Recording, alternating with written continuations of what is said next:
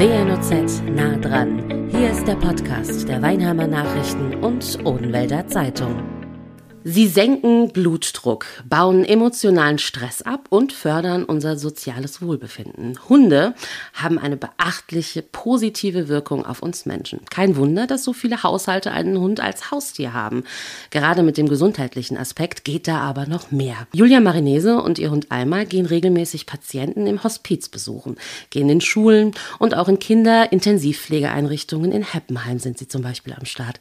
Hallo Julia. Hallo. Was genau machen du und Alma? Alma ist dein Hund, das ist ein Labrador. Keine helle Farbe, sondern ein brauner Labrador, damit wir uns ihn einfach auch bildlich jetzt vorstellen können. Wenn du in die verschiedenen Einrichtungen, die ich jetzt aufgezählt habe, gehst, was machen du und Alma? Also ich bin Krankenschwester und arbeite in einem Hospiz, wohin mich Alma einmal die Woche begleitet. Dort ist es so, dass wir gar nicht viel machen, sondern eigentlich einfach ablenken, Freude schenken, Trost spenden, einfach da sind für die Menschen. Wie alt ist Alma? Alma ist jetzt dreieinhalb Jahre alt. War natürlich nicht immer ein Therapiehund. Seit kurzem, um genau zu sein, November, korrigiere mich, richtig, ne? Richtig. Seid ihr offiziell auch zertifiziert, was das anbelangt? Äh, Alma ist ein Therapiehund, begleitet dich entsprechend. Wie kam es überhaupt dazu, dass du gesagt hast, Mensch, die Alma, das ist ein tolles Haustier. Du hast drei Kinder. Die ist nicht nur bei uns zu Hause toll, sondern die nehme ich mit und beziehe die mit in meine Arbeit. Wie entstand dieser Gedanke? Also der Gedanke, Therapie, Begleithund auszubilden, den hatte ich schon viele, viele Jahre. War aber einfach nicht machbar, nicht möglich mit drei Kindern. Und die Alma kam wirklich ganz ungeplant zu uns. Sie kam aus schlechter Haltung, ähm, war aus Rumänien mitgebracht worden als Welpe und hatte gar nicht viel kennengelernt. Also sie kam mit einem Jahr erst zu uns, was schon mal sehr untypisch ist für einen mhm. Therapiebegleithund und hat aber gezeigt, dass sie einfach ein ganz, ganz tolles Wesen hat, dass sie einfach alle Menschen liebt, auf jeden Menschen offen zugeht, ähm, mit Kindern ganz toll umgeht.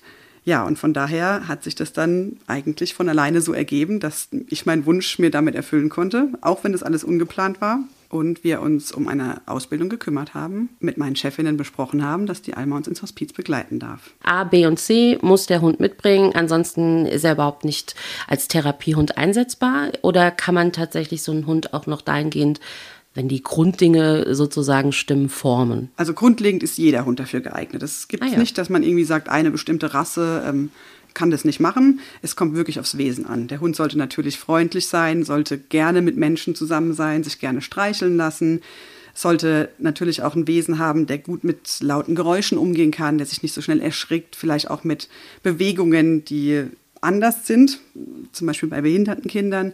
Also damit sollten sie schon umgehen können und natürlich dürfen sie niemals Aggressivität zeigen. Wie lange machst du deine Arbeit als Krankenschwester im Hospiz bereits? Also im Hospiz bin ich jetzt erst nach der Elternzeit seit April diesen Jahres.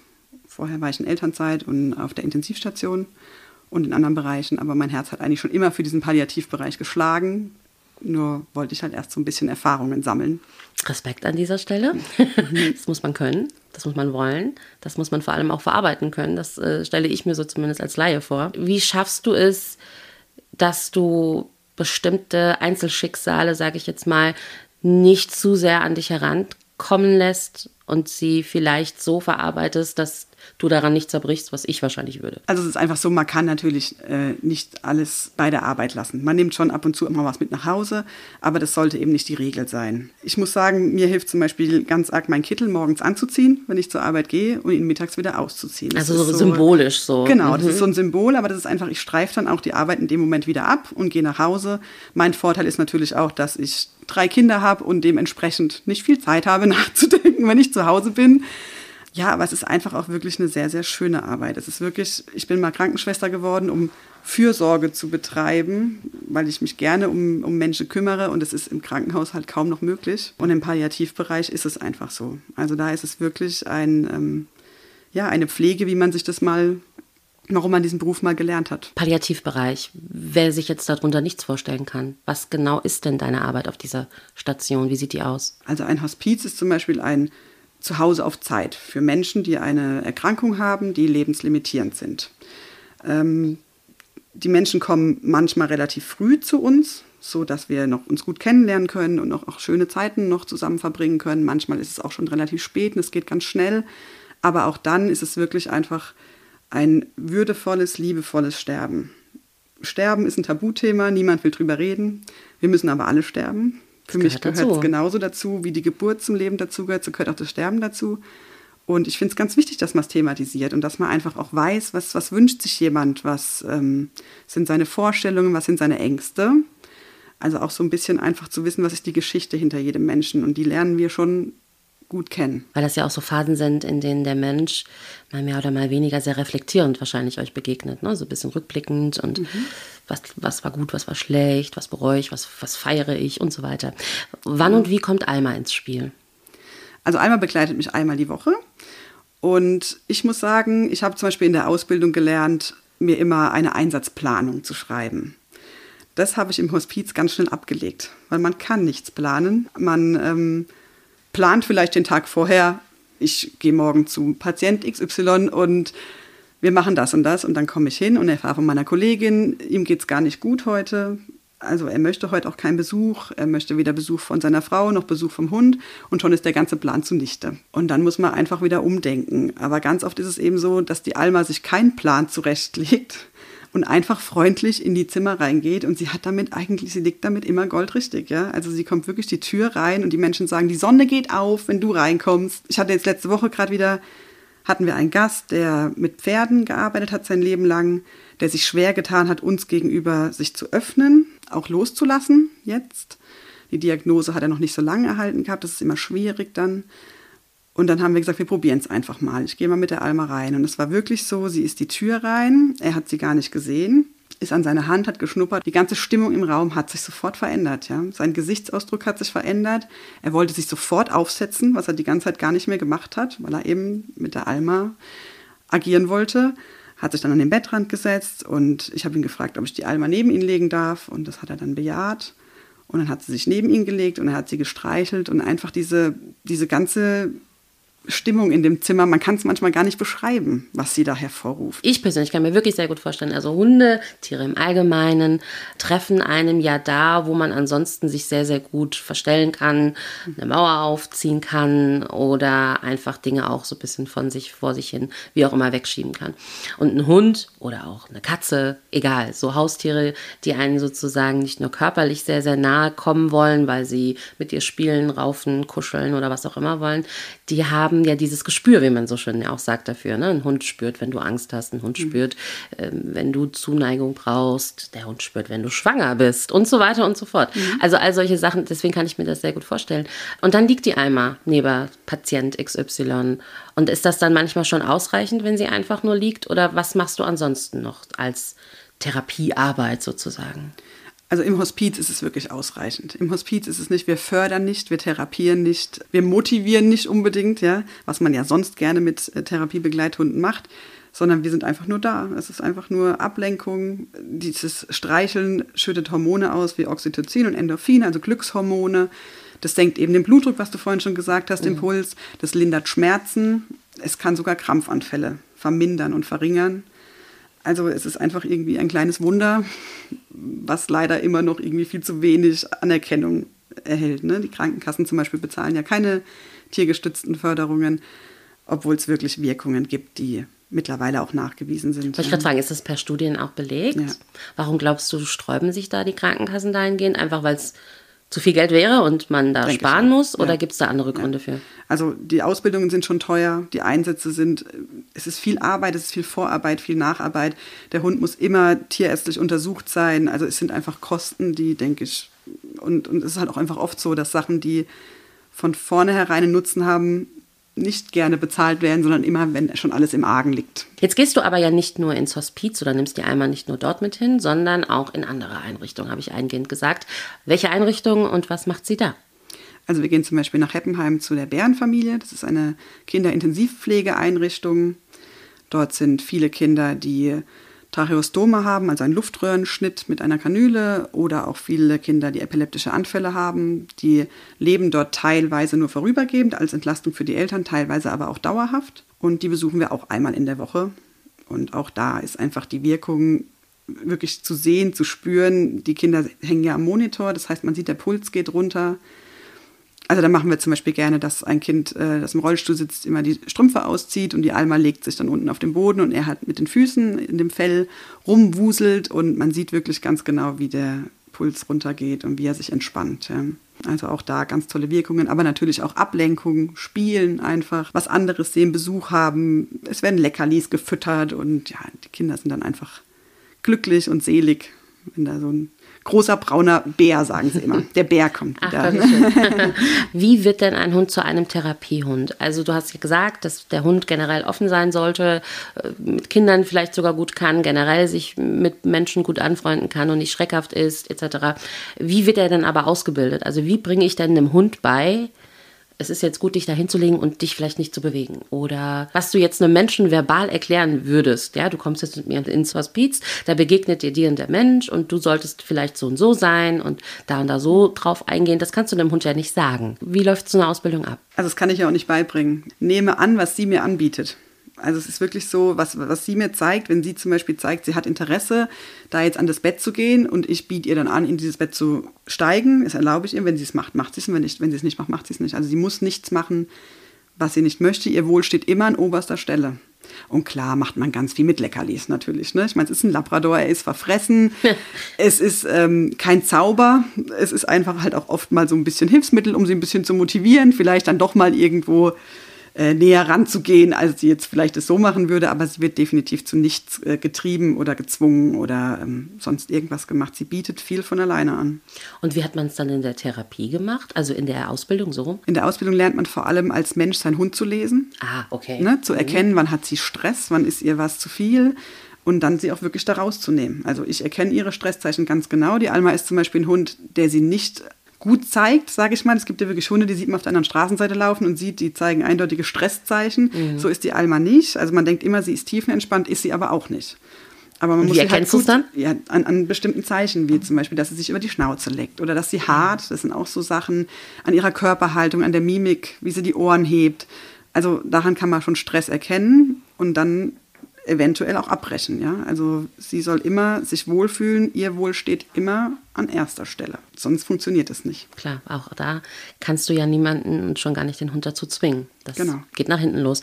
Welche Erfolge lassen sich im Allgemeinen, oder vielleicht kannst auch du direkt schon aus der Arbeit mit der Eimer zusammen welche nennen, lassen sich aufgrund von Therapiehunden erzielen? Also du hast jetzt schon genannt, dass der Blutdruck runtergeht, dass du das entsprechend auch an beispielsweise einem Monitor siehst. Du hast den Patienten eben genannt, der sich dann aufgesetzt hat und Dinge auf einmal machen wollte, die er vorher abgelehnt hatte. Was gibt es ansonsten für Erfolge, die du kennengelernt hast oder vielleicht erfahren hast in deiner Ausbildung? Also es gibt ja verschiedene Bereiche. Es gibt ja zum Beispiel die tiergestützte Pädagogik. Da ist es auf jeden Fall äh, Erfolge im Rahmen von Selbstwahrnehmung. Ähm, dass sie einfach lernen, Respekt zu üben, die Kinder, Grenzen zu wahren. Das ist einem Tier gegenüber irgendwie leichter als mit einem Menschen. Und der Hund tut die Kinder zum Beispiel ja auch so wahrnehmen, wie sie sind. Er baut keinen Druck auf, er erwartet keine Antworten. Also einem Hund vorzulesen fällt leichter als einem Lehrer vorzulesen oder einem Erwachsenen, ja, weil der Hund halt einfach zuhört. Und das sind so Erfolge. Also ich finde ganz, ganz besonders dieses Selbstbewusstsein, diese Förderung vom Selbstbewusstsein bei den Kindern jetzt ist eines der größten Punkte für mich, die man da irgendwie fördern kann, egal ob es Logopädie ist, Ergotherapie. Also wenn du jetzt sagst Logopädie zum Beispiel, wenn die einmal anwesend ist oder generell ein Therapiehund, heißt das dann zum Beispiel, dass man Erfolge in der Aussprache, im Reden allgemein bei zum Beispiel einem Kind feststellen könnte. Habe ich das so richtig verstanden? Die Motivation ist halt höher. Ne? Mhm. Der Hund ist dann praktisch der Motivator, der halt Spiele mitspielt oder der dann halt Buchstabenkärtchen bringt und dann ist die Motivation einfach höher, als, als wenn man sich halt an den Tisch setzt und äh, das ja. mit dem Buch machen muss. Kann ich mir sehr gut vorstellen. Also wenn mir der Hund äh, ein Buch bringt zum Lesen, würde ich auch, hätte ich auch mehr Bock drauf, ja. als wenn es da liegen würde und mein Chef sagt, lies mal. Ja. Kann die ich Belohnung sehr gut ist dann halt auch immer, dass die Kinder zum Beispiel dann Leckerlis geben dürfen, wenn sie dann eine Seite gelesen haben oder so, ne? So Sachen. Also das ist halt einfach, er ist ein Motivator und ein Brückenbauer, also auch im Hospiz zum Beispiel ganz oft so dieser Türöffner. Mhm. Wie jetzt eben auch zu diesem Mensch, an dem wir auch nicht rangekommen sind da letzte Woche, ja. Unterscheidet Alma sich in ihrer Art und Weise, wie sie mit dem Mensch umgeht, zwischen, sie ist jetzt auf der Arbeit, weil sie kann ja keinen Kittel anziehen und wieder ausziehen mhm. wie du, im Vergleich zu euch zu Hause? Ja, schon. Also zu Hause nimmt sie sich auch mehr mal raus, was sie natürlich bei der Arbeit nicht so macht, weil sie halt irgendwie weiß, wir sind jetzt hier. Und sie kriegt auch ihr Halstuch an, also das ist so ihr Ritual. Ah, sie so, hat auch einen Kittel, Kittel quasi. Habe, genau, kriegt sie ihr Halstuch an, damit sie auch weiß, und das hat sie nur bei der Arbeit an, ja. Damit okay. sie weiß, wir sind jetzt hier, jetzt ist Arbeit angesagt, auch vielleicht ein bisschen mehr Konzentration. Und ähm, ja, aber zu Hause ist sie einfach ein ganz normaler Familienhund. Jetzt weiß ich, du hast einen zweiten Hund. genau. sogar am Start. Wie kam es zum zweiten? Der ist noch gar nicht so lange bei euch, ne? Nee, der ist noch gar nicht so lange bei uns. Der kommt auch nicht aus so äh, guten Verhältnissen, guten, also gute Verhältnisse schon, aber hatte keine guten Voraussetzungen als Welpe und ist sehr ängstlich Menschen gegenüber. Und ich wollte ihm einfach die Chance geben, weil die Alma eben genau das Gegenteil ist. Freundlich, offen, jeden Menschen liebt, dass er vielleicht durch sie halt auch noch irgendwie die Kurve kriegt und lernt, dass äh, Menschen auch ganz, ganz toll sein können. Und im Moment sieht es auch echt danach aus. Also der muss jetzt kein Therapiehund werden. Wenn es irgendwann so ist, dass er mitgeht, dann ist es schön. Und wenn nicht, dann ist es unser Familienhund. Und Aber du kannst es dir vorstellen, dass da eventuell die gleiche Richtung könnte ich mir schon, wenn, wenn, also er ist noch ganz jung, er hat noch Zeit und eine Therapiehund setzt man auch eigentlich nicht vor zwei Jahren ein. Von ah. daher, da hat er noch eine Weile, der ist noch nicht mal ein halbes Jahr alt. Aber auch das kann ich mir vorstellen, weil er muss ja eben nicht dieses Kuscheln, Streicheln machen, wenn er das nicht will. Man kann ja auch mit ihm zum Beispiel machen, dass die Kinder einen Parcours bauen dürfen und da darf er drüber flitzen oder sowas. Es muss ja nicht immer dieses Anfassen, äh, streicheln lassen sein. Von daher, mhm. ja, ich kann mir das schon vorstellen, dass er, also er hat eine gute Entwicklung hingelegt. Wenn er so weitermacht, dann eventuell, ja. Du sagtest eben, ins Hospiz beispielsweise geht die Alma einmal die Woche mit. Mhm. Wie oft seid ihr bei der Bärenfamilie oder woanders? Auch einmal die Woche. Und die Einsätze sind auch sehr begrenzt. Also es gibt da auch tierschutzrechtliche Richtlinien, an die man sich halten muss. Also der Hund darf höchstens ein bis vier Stunden die Woche eingesetzt werden. Okay. Wobei man natürlich sagen muss, wenn sie jetzt mit mir zum Beispiel in den Kindergarten geht, dann ist sie ja nicht durchgehend beim Arbeiten. Also mhm. sie ist ja dann auch mal auf ihrer Decke und wir spielen was anderes, was in Bezug auf den Hund oder malen Hundebilder aus oder basteln was oder so ne, oder bereiten was vor. Also sie ist ja nicht durchgehend an, bei der Arbeit, auch im Hospiz, wenn sie mich zu einer Schicht begleitet, schläft sie auch zwischendrin zwei, drei Stunden. Ja, sie mhm. ist ja nicht die sechs Stunden die sie mit dort ist, auch wirklich im Einsatz. Jetzt hast du gerade noch Kindergarten genannt. Also neben Hospiz, neben Bärenfamilie. Gehst du bereits schon in den Kindergarten mit Alma? Also das Konzept ist jetzt geschrieben. Mal sehen, wo es hinführt. Also meine Vision ist eigentlich, auch Schulen und Kindergärten zu besuchen, einfach mit dieser mit diesem Wunsch, dass Kinder lernen, angst- und stressfrei auf Hunde zuzugehen, mit Hunden umzugehen, zu wissen, wie geht man mit einem Hund um, Körpersprache zu lernen, einfach auch, wenn sie draußen einen Hund auf der Straße treffen, nicht drauf zuzurennen, und eben halt auch so diese, diese Förderungen. Also ich bin da total überzeugt davon, dass ein Hund ähm, da ganz, ganz viel herauskitzeln kann. Und in welche Richtung das so genau geht, weiß ich noch nicht, aber Kindergarten war jetzt schon so der Wunsch, wirklich auch einmal wöchentlich das zu machen, damit die Kinder eben auch so eine Konstante haben, in kleinen Gruppen, eben auch Kinder, die vielleicht ein bisschen zu viel Energie haben, ein bisschen runterzuholen, weil der Hund halt auch ein Ruhepol ist ne? und so ein bisschen hilft zu entspannen und ja, das sind so die, die Visionen, die ich im Moment habe. Genau, auf die wäre ich jetzt noch nämlich zu sprechen gekommen. Was sind so deine bzw. eure Ziele? Heißt aber zum Beispiel, wenn uns jetzt ein Kindergärtner, eine Kindergärtnerin, ein Lehrer, eine Leitung etc. pp. zuhört und sagt, Mensch, cool, wollte ich eh schon immer mal machen, dürfen die auf dich zukommen. Sehr, sehr gerne. Seelentröster auf vier Pfoten. So heißt du auf Instagram, da hast du genau. ein Profil, da kann man dich auch kontaktieren. Genau. Hau ich euch natürlich in die Show Notes. Also Kindergärten, Schulen, was hast du sonst noch für Ziele, beziehungsweise du und Alma? Oder auch der Kleine, wie heißt der? Fips. Fips. Fips. Also unser Hauptbereich soll der Palliativbereich bleiben. Ne? Da ist auch so das Thema im Moment so ein ambulanter Palliativdienst für Kinder. War auch mal, war auch mal so eine Anfrage da. Aber man muss es halt ein bisschen, man kann halt nicht alles machen. Hm, das geht halt klar. nicht. Dann brauche ich fünf Hunde. kann man dich unterstützen in irgendeiner Art und Weise? Ja, so zum Beispiel die Kinder der Bärenfamilie ähm, kriegen einen vom Förderverein einen Betrag gestellt, der aber halt nicht unbedingt reicht für das ganze Jahr tiergestützte Therapie. Und von daher freuen wir uns natürlich auch, wenn jemand sagt, er möchte da unterstützen. Und das kommt dann eben den Kindern bei der Bärenfamilie zugute, dass wir einfach noch ein paar Einsätze mehr machen können oder Material mehr besorgen können und solche Sachen. Ja. Gibt es da ein Spendenkonto oder würdest du da auch vermitteln und man kontaktiert dich dann einfach? Gerne mich kontaktieren, ja. Okay. Das Thema Sterben ist ein Tabuthema. Da hast du eben gesagt, darüber sollte man viel mehr sprechen, offener damit umgehen. Ist das so ein Wunsch, wo du sagen würdest, da soll sich was bewegen? Oder wo sagst du, ist viel mehr im Argen und das sollte sich ändern? Doch, auf jeden Fall. Also dieses Hospizthema ist auf jeden Fall, oder Palliativthema ist auf jeden Fall ein Thema, wo ich sage, da müssen wir einfach alle, es, es ist aber eine Bewegung drin. Es wird gerade mehr, es wird mehr darüber gesprochen. Aber wenn man sagt, aber dem Hospiz ist immer erstmal das alle erstmal so, oh Gott, und erschrecken und es ist alles so schlimm. Und es ist gar nicht schlimm. Es ist wunderschön da. Es ist wirklich, ich sage immer zu jedem, kommt vorbei, guckt es euch an. Es ist mhm. einfach eine ganz, ganz schöne Stimmung und ähm, ich habe ja auch eben so reagiert. Ja, ich habe ja auch ja, gesagt, Respekt. Aber ich meine ja. das auch so. Also nicht im Sinne von, ich wollte jetzt nicht damit sagen, dass jemand anderes das nicht so meint, sondern ich äh, habe auf anderen privaten Wege auch äh, noch so, sage ich jetzt mal, Kontakt zu Menschen, die ähnlich arbeiten. Und ich kann es mir insofern persönlich nicht vorstellen, weil ich höre die Geschichten nur und mhm. flenne wie ein Schlosshund. Mhm. Apropos Hund.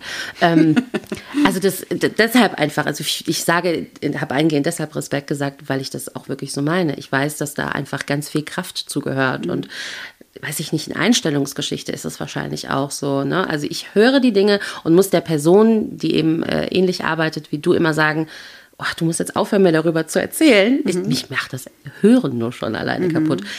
Dahingehend sage ich Respekt, dass mhm. du das kannst, dass du das machst und wie wichtig, dass es dich gibt. Ist ja aber auch okay so. Nicht jeder hat seine Stärken und seine Schwächen und jeder, ja. es muss die Menschen geben, die das können und es muss die geben, die können anderes. Ich kann viel anderes nicht. aber es ist einfach, also ja, also für mich ist es eine, eine schöne Arbeit. Eine enge Verbindung mit den Gästen und ein tolles Team, wirklich ein ganz tolles Team. Ich habe auch ganz tolle Chefinnen, wo auch viel außenrum immer organisiert und gemacht wird. Ähm, das ist wirklich einfach eine Arbeit, die Spaß macht und natürlich auch traurig ist. Das kann man nicht abstreiten. Ja, Aber auch das gehört zum Leben. Genau. Leben ist auch und mal es ist auch okay, auch wir dürfen da stehen und weinen und auch wir dürfen um jemanden trauern, wenn uns jemand äh, nahe war.